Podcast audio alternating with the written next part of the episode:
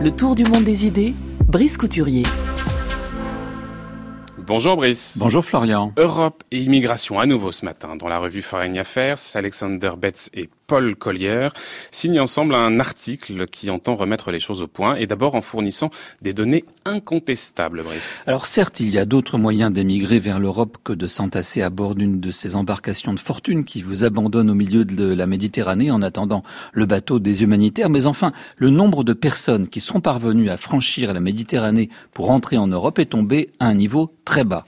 60 000 entre juillet et août de cette année. Il n'a rien à voir avec les records de l'année 2015 où on avait dépassé le million. Et la tendance est d'ailleurs à la baisse puisqu'en 2016, ce flux d'entrants avait encore été estimé à 350 000. Mais la crise, écrivent Alexander Betts et Paul Collier, n'est plus une question de chiffres, c'est une affaire de confiance. Les opinions publiques européennes, je cite, croient que les migrations sont hors de contrôle et que leurs leaders n'ont pas de plan pour les maîtriser. Et ces deux spécialistes incontestables du sujet, Betts est professeur à Oxford où il dirige le Centre d'études des réfugiés et Collier est professeur d'économie au St. Anthony's College d'Oxford, font une série de propositions extrêmement concrètes afin de rétablir cette confiance des peuples envers leurs gouvernants au nom du réseau migration durable, faute de quoi les populistes finiront par gagner partout.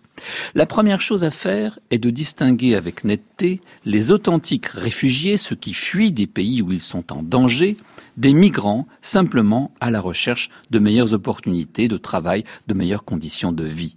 Or, le problème actuel, c'est que beaucoup de ces migrants économiques réclament à leur arrivée en Europe le bénéfice du droit d'asile parce qu'ils savent que, même si on le leur refuse, ils pourront généralement rester quand même sur place.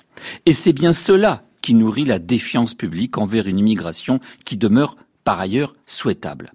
Pour demeurer soutenables, les politiques migratoires doivent bénéficier de la légitimité démocratique, écrivent Betts et Collier. Et leur long article formule un certain nombre de recommandations très concrètes qui nous changent des proclamations idéologiques sans contenu dans un sens ou dans l'autre. Alors, quelles sont justement, Brice, ces recommandations? Bah, D'abord, il faut, disent-ils, respecter trois règles fondamentales. Se fonder sur des obligations éthiques largement acceptées bénéficier d'un large soutien démocratique et éviter, éviter les décisions qu'on serait amené à regretter dans l'avenir. Bref, ne pas sacrifier l'éthique de la responsabilité à l'éthique de la conviction. Les associations de défense des immigrés sont dominées par la seconde, les gouvernants, eux, doivent opter pour la première. Or, la politique menée par les États européens depuis 2015 a été, à l'inverse, je cite, chaotique, réactive, au jour le jour. Le pire exemple a été donné par la chancelière allemande, ouvrant largement les portes de son pays en septembre 2015 pour se précipiter en Turquie afin de réclamer à Erdogan de les refermer en mars 2016. Au titre des obligations éthiques acceptées, figurent les obligations non réciproques des Européens de venir en aide aux réfugiés dont la vie est menacée. Mais, font remarquer les auteurs, cette assistance, eh bien, elle leur est très généralement fournie dans les pays voisins du leur, où la grande majorité en réalité trouve refuge. Ainsi du drame syrien. 3 millions de Syriens sont réfugiés en Turquie, plus d'un million au Liban, 650 000 en Jordanie. Seuls un million d'entre eux sont partis en Europe. Les réfugiés ne sont pas des migrants naturels, ce sont des gens qui avaient choisi de rester chez eux jusqu'à ce qu'une grave crise les, les ait forcés à en partir. Ce dont ils ont besoin, ce n'est pas d'une migration permanente, mais des conditions de vie sécurisées jusqu'à ce qu'ils puissent soit rentrer chez eux, soit être acceptés comme citoyens productifs dans leur refuge régional ou bien ailleurs. On ne peut pas exiger des pays d'accueil qu'ils fournissent une aide humanitaire indéfinie parce qu'ils n'en ont pas les moyens.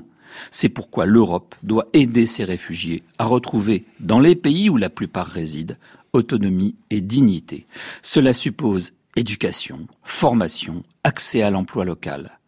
Ainsi, en échange d'avantages commerciaux négociés avec l'Union européenne, la Jordanie a-t-elle ouvert son marché du travail aux réfugiés syriens? L'Ouganda a accordé aux réfugiés la liberté de mouvement et le droit au travail sur son propre sol, et à présent le Kenya et l'Éthiopie sont engagés dans une logique similaire. quand les réfugiés ne peuvent ni rentrer chez eux, ni s'intégrer dans le pays hôte, il faut imaginer des systèmes de réinstallation dans des pays tiers. Eh bien, des fondations canadiennes y œuvrent depuis longtemps.